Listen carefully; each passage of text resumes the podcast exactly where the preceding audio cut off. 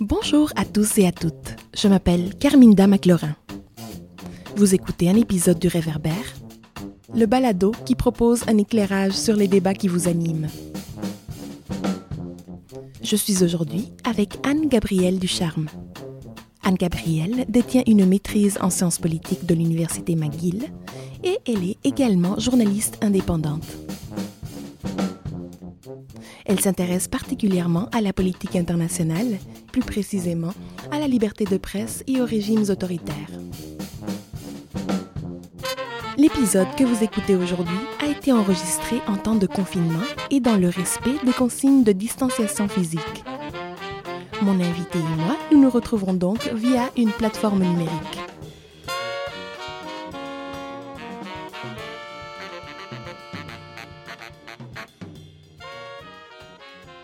Bonjour Anne-Gabrielle, merci beaucoup d'avoir accepté notre invitation.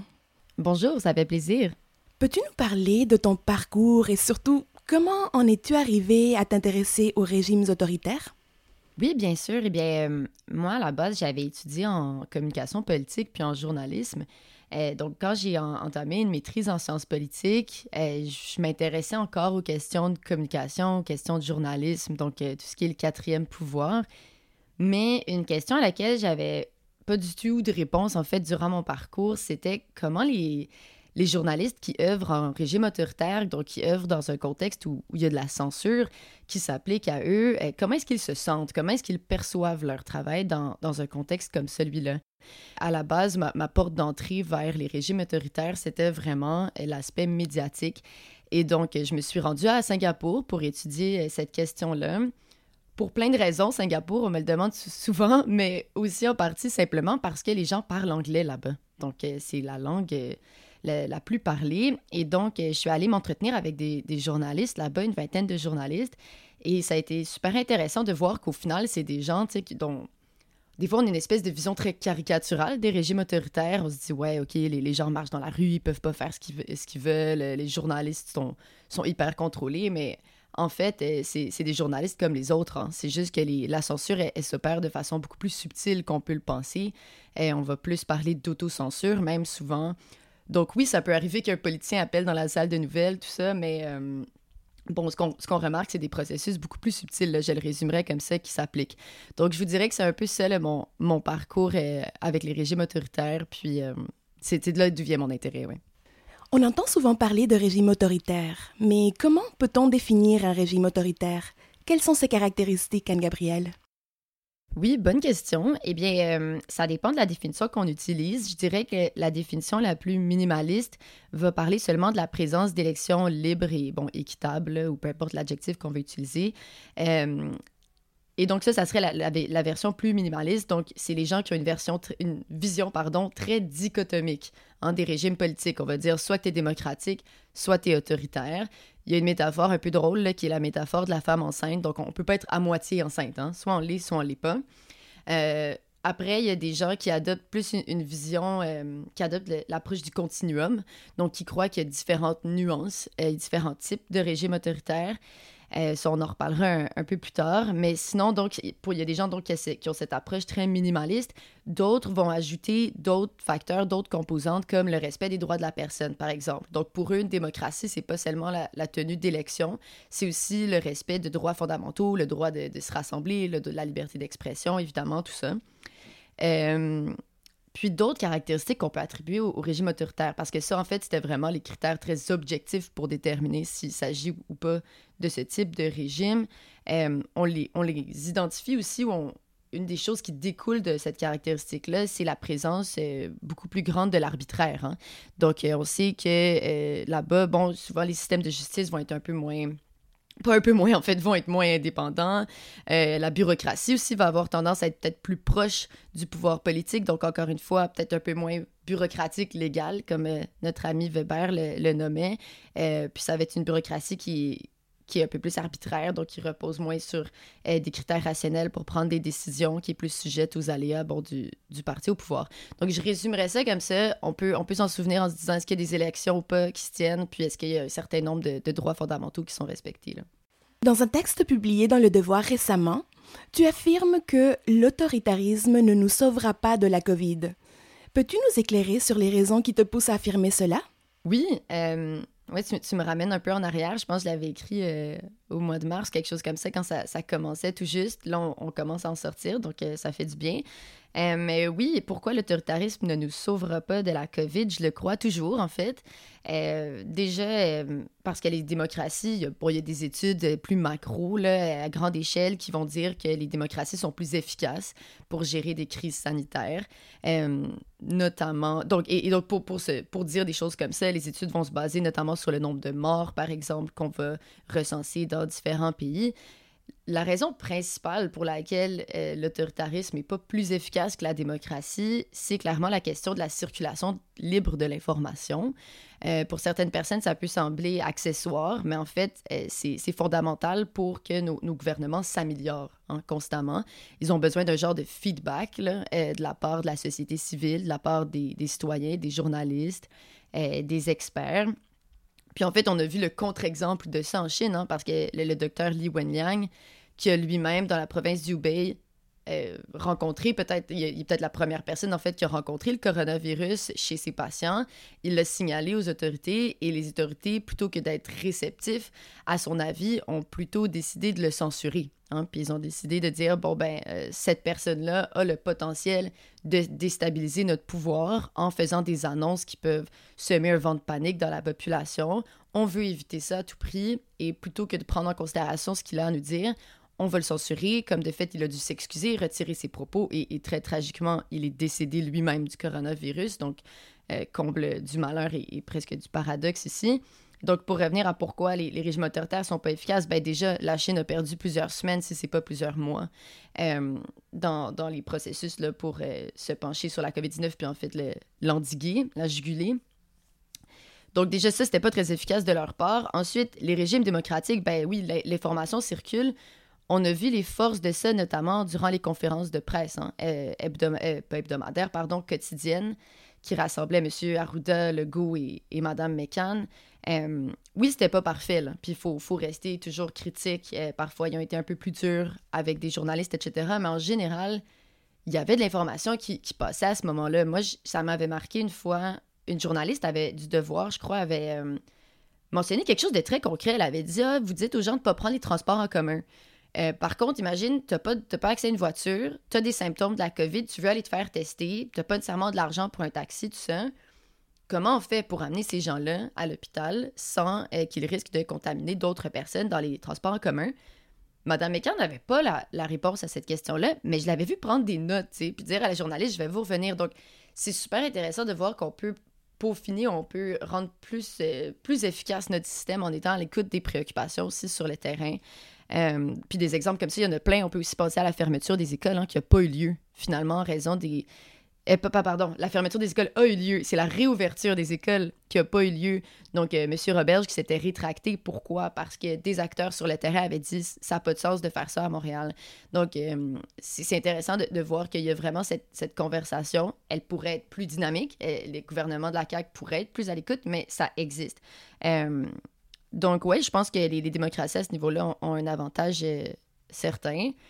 Peut-être un dernier point. Euh, oui, il y a des gens qui pourraient arguer qu'enfermer des gens chez eux, euh, comme on l'a vu au Wuhan puis en Chine plus largement, c'est efficace pour limiter la propagation d'un virus. Donc, quand je suis enfermé chez moi, eh bien, je ne suis pas en train de contaminer d'autres personnes.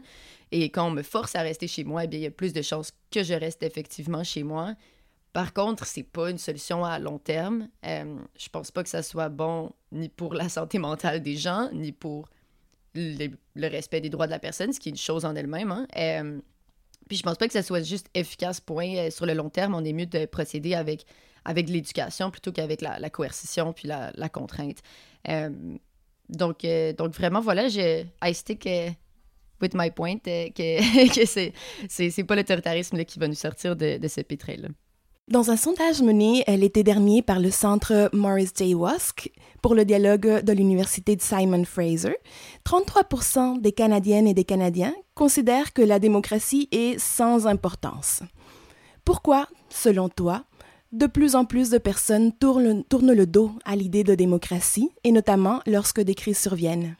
Oui, euh, bonne question. Bon, déjà, euh, moi, moi, je veux bien endosser les chiffres là, pour le bienfait de la conversation, mais est-ce que c'est vrai que les gens sont de moins en moins euh, attachés à la démocratie? Ça reste encore à, prouver. C'est quand même une, notion qui, est controversée en sciences politiques. Mais admettons, on prend le postulat que oui, les gens sont moins attachés à la démocratie ou du moins s'en fichent, tout ça. Je pense qu'une réponse un peu simple serait euh, mais en fait, c'est peut-être pas si simple, mais les, les, gens réalisent pas à quel point ils bénéficient euh, de la démocratie. Euh, ils sont, on prend beaucoup pour acquis certaines choses. Donc, on prend pour acquis qu'on a un système de justice qui est indépendant. On prend pour acquis qu'on vote à chaque quatre ans, qu'on peut créer un parti politique si on le désire, que l'on peut s'exprimer librement. Donc, peut-être que s'ils vivaient aussi les contre-coups de vivre dans un régime qui n'est pas démocratique, peut-être qu'ils attribueraient plus de, de valeur aux institutions démocratiques dont, dont jouit. Encore une fois, elles ne sont pas parfaites, mais elles existent. Puis euh, je pense que c'est, c'est déjà assez extraordinaire que les êtres humains réussissent à créer des, ces, ces systèmes-là. Donc euh, profitons-en puis peaufinons-les.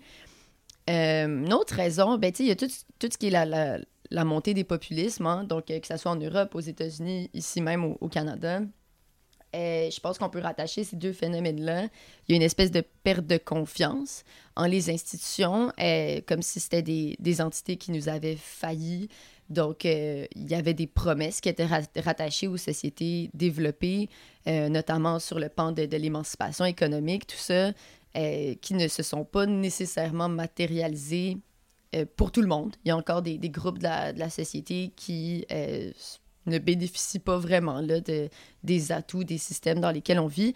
Euh, donc, ces gens-là peuvent être fâchés, puis peuvent rejeter le, le statu quo, le, système en place, puis se tourner vers des, des options qui peuvent sembler alléchantes, euh, comme on peut penser aux Philippines avec Rodrigo Duterte, qui jouit d'énormément de popularité. Euh, donc, c'est des, des, promesses qui peuvent sembler intéressantes. Puis un exemple très banal, donc oui, il y avait un problème de, de drogue, par exemple, aux Philippines. Il y a M. Duterte qui a lancé sa, fameuse War on Drugs, la, guerre à la drogue, euh, qui permet à tout un chacun de tuer euh, quelqu'un qu'il suspecte de consommer ou de vendre la drogue, par exemple, ça peut sembler être une solution très efficace dans le court terme. On va se débarrasser des gens qui consomment. Bon, après, on le sait bien que sur le long terme, tout ça, on, fait sûrement juste envenimer la situation. Euh, mais donc, je pense que toutes ces alternatives-là peuvent sembler alléchantes pour des gens qui sont à la recherche de solutions, quoi. Tu sais, que, que, la démocratie, c'est long. Euh, les, les, processus qu'elle implique sont lents. Donc, euh, parfois, ça peut sembler insatisfaisant. Aussi, je pense que dans, dans, la question, vous mentionnez la notion de période de crise comme un moment où euh, on peut peut-être avoir un, relâchement au niveau de notre euh, attachement à la démocratie. On peut peut-être attribuer ça au fait que tout d'un coup, on voit tout de façon un peu opposée ou dichotomique, c'est-à-dire soit c'est les processus démocratiques, soit c'est ma santé. Euh, donc, c'est évident que je vais choisir ma santé au-dessus des processus démocratiques par contre, je pense que c'est une fausse opposition. Je pense qu'on peut avoir les deux. Euh, mais donc, ça peut être une raison pour laquelle les gens deviennent plus méfiants ou attribuent moins de, valeur aux institutions démocratiques. Et à l'opposé des régimes autoritaires, on retrouve donc les régimes dits démocratiques.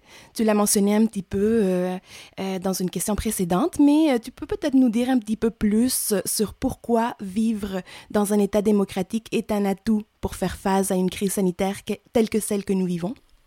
En effet, c'est un peu l'inverse de l'autre question. Donc, pourquoi l'autoritarisme n'est pas bon? c'est en partie pourquoi la démocratie est bonne. Donc, il y a toute la question de la, de la circulation libre de l'information que je mentionnais tout à l'heure. Euh, il y a d'autres raisons, notamment, ben, on n'y pense pas, mais pourtant on y assiste, puis on, le critique allègrement quand on y assiste. Euh, les démocraties peuvent s'arroger des pouvoirs supplémentaires en période de crise euh, de façon temporaire, de façon votée démocratiquement dans un parlement, et donc pas de façon complètement bon, sujette à, ou décision arbitraire d'une seule personne ou quoi que ce soit, mais quand même, les démocraties ont ce pouvoir d'avoir de s'attribuer des, pouvoirs exceptionnels pour gérer une situation d'urgence.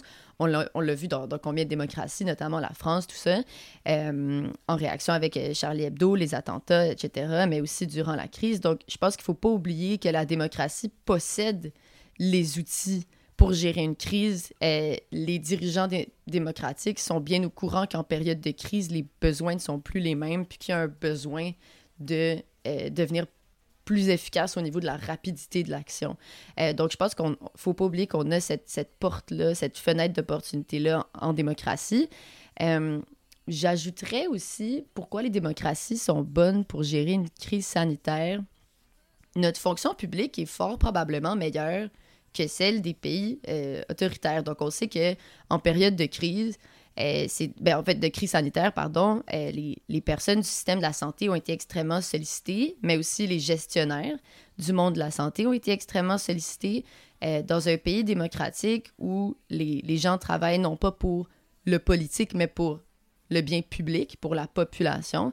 Je pense que euh, on a des, services qui sont de bien meilleure qualité. Et d'ailleurs, il y a des index en sciences politiques qui classent les pays euh, selon la qualité de, leurs services publics et de leur bureaucratie. Et les régimes démocratiques s'illustrent beaucoup mieux dans ces classements-là. Donc, je pense qu'on a vraiment tout ce qu'il faut pour euh, mieux gérer une crise sanitaire, puis qu'on n'a rien à pardon, à envier au régime autoritaire.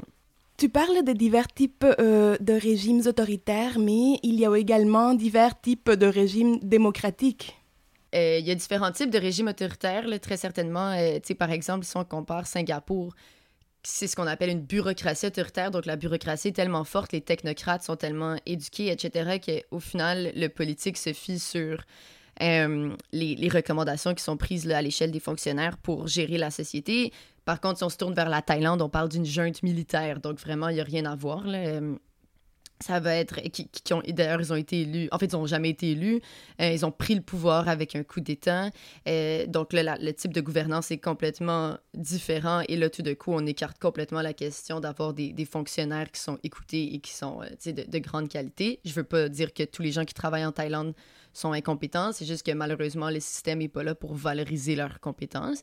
Euh, et maintenant, pour revenir à ton point, oui, il existe différents types de démocratie. Et d'ailleurs, la France, par exemple, est un exemple assez, assez euh, parlant, assez prenant, là, parce qu'on a vu que le président a centralisé énormément les pouvoirs entre ses mains pour des résultats, encore une fois, euh, pas particulièrement intéressants. L'Allemagne, qui est un pays beaucoup plus décentralisé, qui a laissé à ces différentes régions, à ces différentes provinces, le loisir de choisir quel type d'approche utiliser pour lutter contre la COVID a euh, enregistré des résultats beaucoup plus intéressants, et beaucoup plus performants. Donc, ça nous illustre qu'encore une fois, la concentration des pouvoirs entre les mains de très peu de personnes, c'est pas un atout. Euh, puis même si les, différentes, j'oublie comment on appelle ça, les, euh, territoires en Allemagne, les différentes divisions territoriales, mais même si ces différents euh, territoires-là ont adopté des stratégies différentes, ben, j'imagine que ça va juste être encore plus intéressant pour les, les épidémiologistes et les gens en sciences sociales ensuite de comparer euh, ces différentes réponses-là, puis de, dans l'avenir, euh, prendre les solutions qui fonctionnent le mieux. mais il y a clairement eu de l'expérimentation puis de l'innovation parce que c'était fait à plus petite échelle. Donc oui, tu, as raison de mentionner que les régimes démocratiques diffèrent énormément aussi. Selon toi, la gestion de la crise de la COVID-19 dans les pays démocratiques va-t-elle permettre de renforcer la confiance des citoyens et des citoyennes envers leurs institutions euh, démocratiques? Pour être honnête, je ne connais pas la réponse à cette question euh, parce que, bon, c'est difficile de se projeter dans le futur. Ce qu'on peut dire, par contre, euh, c'est que les gens vont certainement mieux connaître leurs institutions. Moi, c'est mon impression. Donc, à défaut de peut-être y être plus attaché, ça, je ne sais pas quel résultat ça va donner mais j'ai l'impression que les gens vont être un peu plus conscients de ce qui gravite autour d'eux, puis des, entités euh, politiques, médiatiques, tout ça, qui, sont, euh, ben, qui sont toujours en action, puis qui permettent à la, société de fonctionner. Euh, je donne un exemple. Les réactions très vives aux conférences de presse puis aux questions que les journalistes posaient quotidiennement, la conférence de presse évidemment de, de M. Legault, tout ça les citoyens disaient des étaient très, très parfois choqués par la nature un peu brute là, de l'exercice, de voir les journalistes faire leur travail. Donc, tu sais, poser des questions dont le contenu ne va pas nécessairement se retrouver dans un article euh, au final. Euh, donc là, parfois, on peut trouver la question impertinente, mais peut-être qu'au fond, euh, le journaliste savait très bien où est-ce qu'il s'en allait avec cette question-là. Donc, j'ai l'impression que les gens comprennent un peu mieux de quoi, de quoi il en ressort quand on parle d'une conférence de presse, par exemple. Un autre exemple serait clairement la santé publique comme institution là, ou comme sphère d'action. Je pense qu'il y a beaucoup de gens qui ne savaient pas trop c'était quoi. Euh, Monsieur Arruda a une fonction qui n'était pas exactement euh, popularisée. J'ai une anecdote ici, là, mais mon, mon copain euh, a, une, euh, a une nièce qui a à peu près 18 ans, puis là, soudainement, elle était intéressée à devenir, euh, à devenir une gestionnaire de, de, la santé, du monde de la santé. Je pense pas que cette idée-là lui serait venue sans la pandémie, par exemple. Donc, clairement, on connaît mieux nos institutions, puis ça, ben, ça peut pas être mauvais. Là. Merci beaucoup d'avoir été avec nous, Anne-Gabrielle Ducharme. Merci à vous. Merci d'avoir été des nôtres pour ce balado de l'INM. Si vous avez apprécié cet épisode, découvrez les autres sur notre site internet au www.inm.qc.ca ou sur votre application d'écoute préférée.